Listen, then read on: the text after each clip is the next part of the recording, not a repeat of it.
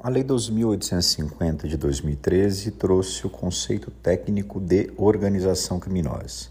Uma reunião de pelo menos quatro pessoas, com divisão de tarefas em uma estrutura ordenada, isto é, hierarquizada, voltada à prática de infrações penais cuja pena máxima supere quatro anos ou que sejam de caráter transnacional. Esse é o conceito trazido pelo legislador.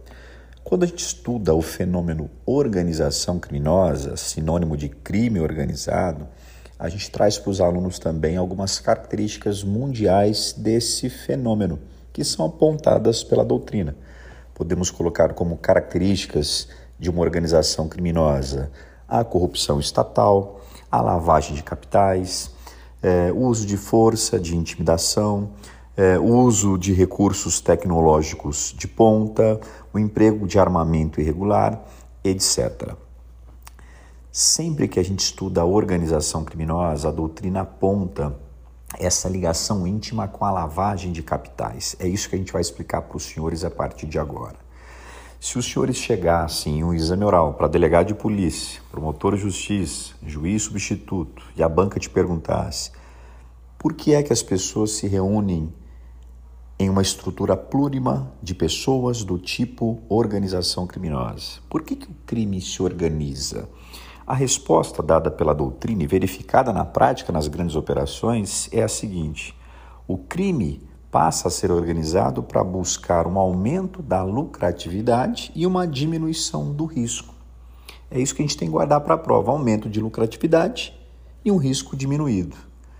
E para diminuir o risco, claro que eu tenho que dar uma aparência de limpo para o proveito dos crimes que é sujo.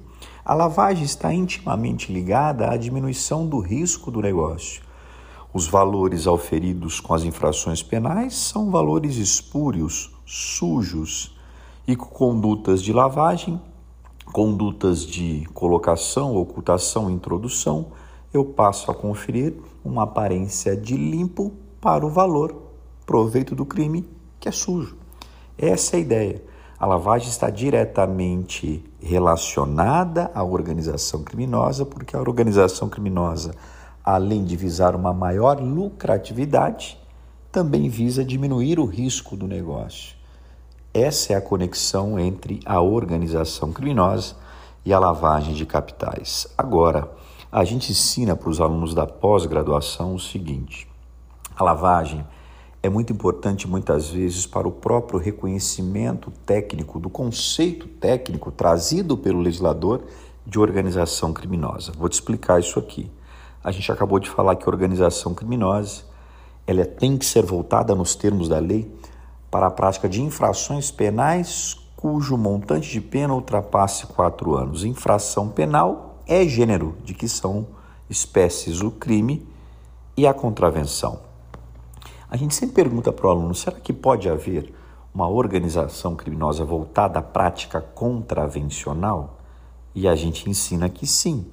Muito embora sejam poucas as contravenções penais cujo montante de pena supere quatro anos, a gente explica que o legislador colocou de forma muito técnica a expressão infração penal no conceito de organização criminosa, porque ele pensou em eventual concurso de infrações penais. Você pode ter muitas vezes uma infração penal do tipo jogo de azar, do tipo jogo do bicho, que combinada com um crime garante um somatório de pena superior a quatro anos. É por isso que nós temos ali a expressão infração penal. O legislador não colocou essa expressão ali pensando em contravenções com montante de pena superior a 4. Elas são mínimas, são muito poucas as contravenções com esse montante de pena. A maioria é punido com penas irrisórias.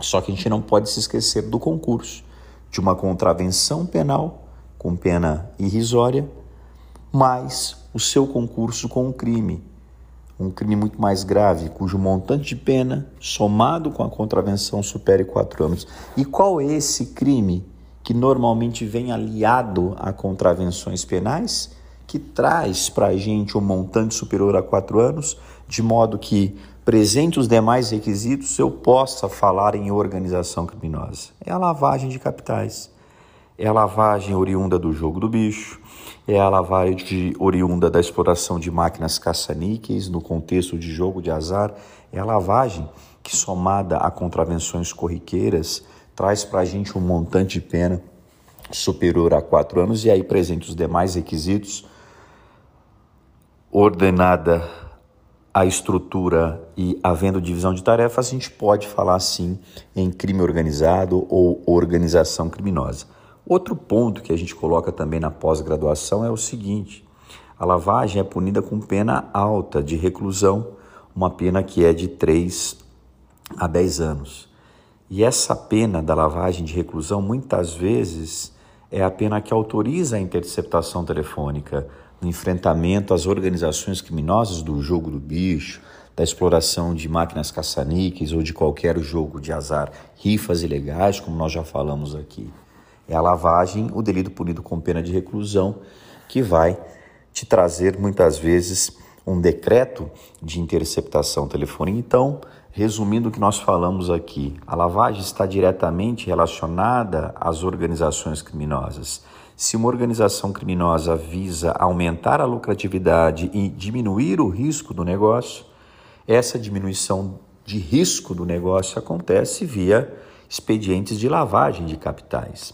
A lavagem de capitais permite muitas vezes o reconhecimento técnico de organização criminosa quando nós estivermos diante de práticas contravencionais, porque o somo as penas da contravenção com o crime de lavagem tem um montante superior a quatro anos. E, por fim, muitas vezes no enfrentamento a, a essas organizações criminosas que envolvem a prática contravencional, é a lavagem, o meu crime punido com reclusão, que vai autorizar a minha interceptação telefônica.